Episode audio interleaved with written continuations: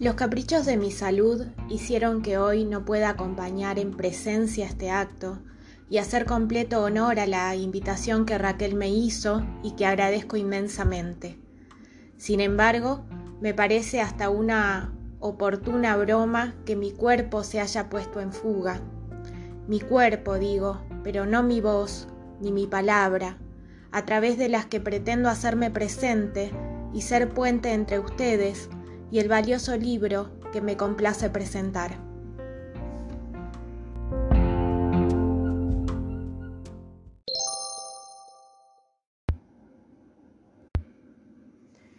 Voy a empezar con un epígrafe de la poeta chaqueña Claudia Massín, otra voz imprescindible de las letras argentinas que dice, El cuerpo no es una materia sumisa, una boca que traga limpiamente aquello con que se la alimenta. Es un entramado de pequeños filamentos, como imagino que son los hilos de luz de las estrellas. Lo que nunca podría ser tocado, eso es el cuerpo. Lo que siempre queda afuera de la ley cuando la ley es maciza y violenta, una piedra descomunal cayendo desde lo alto de la cima, arrasando lo que encuentra. Curiosamente es un contexto donde se extendieron y extremaron las políticas sobre los cuerpos, su control, su distancia, sus formas de higiene y los protocolos de intervención médica sobre ellos, el que dio lugar a la edición del libro de Raquel Guzmán, Poema del Cuerpo Fugitivo. Esta nueva producción de la autora, que se suma a una prolífica serie de poemarios, fue escrita, según se precisa al final, a fines del siglo pasado, en el trópico salteño. Y es que como la actual, la época en la que germinó el libro de Raquel llevó al extremo las brechas sociales, generando un engrosamiento de las capas poblacionales que quedaban al margen de las posibilidades del buen vivir.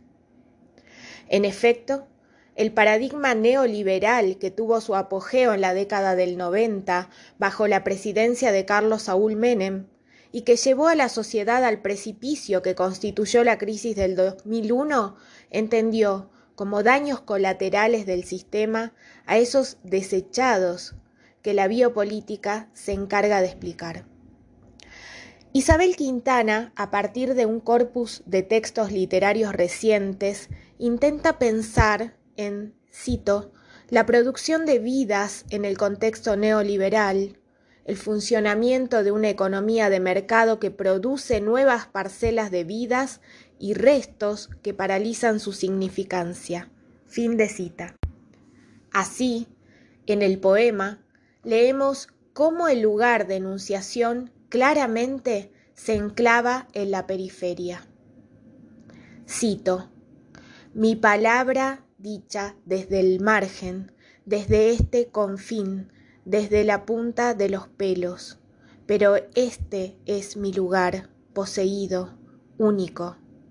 Mirar por el cerrojo los festejos, las locuras que la vida brinda a los otros, mientras la mayoría es público observador ciego. Fin de cita. Ese sitio desde donde se habla recupera aquel otro que también fue el elegido para mirar el mundo en el poemario Zócalo, publicado en 2017. El lugar del estropicio, dice un poema, donde todo repta viene a morir, a deshacerse, porque en el Zócalo todos somos iguales, advierte. Por su parte, la voz enunciadora del poema del cuerpo fugitivo, allí posicionada, nos invita a realizar un vertiginoso viaje embarcados en el fluir de una conciencia que sabe de la potencia y del límite de las corporalidades humanas. Las experiencias evocadas anudan el dolor por la finitud que las guerras, la enfermedad y el desamor ponen en evidencia. La voz recorre los versos con una cadencia determinada por un esfuerzo, el esfuerzo de la sobrevida frente a la muerte el esfuerzo de un cuerpo que agoniza de mandatos sociales e imperativos históricos.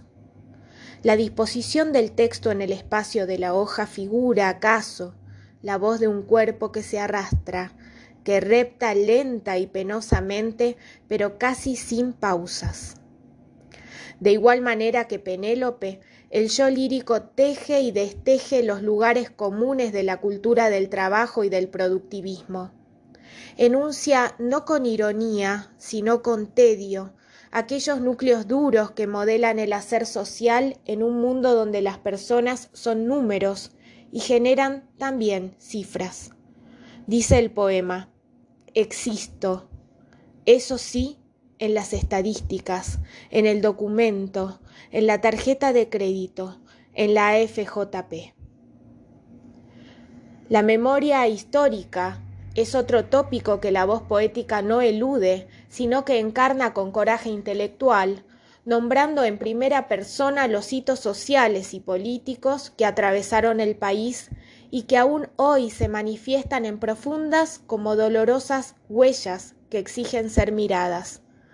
Dice el texto, no estuve en Ezeiza, no grité pero no muerte, no me llevaron los milicos, no me buscaron, no era nadie, no me amordazaron, no me torturaron, grité por Malvinas, lloré la derrota, solo, en el extraño margen que el destino o la estupidez me adjudicaron.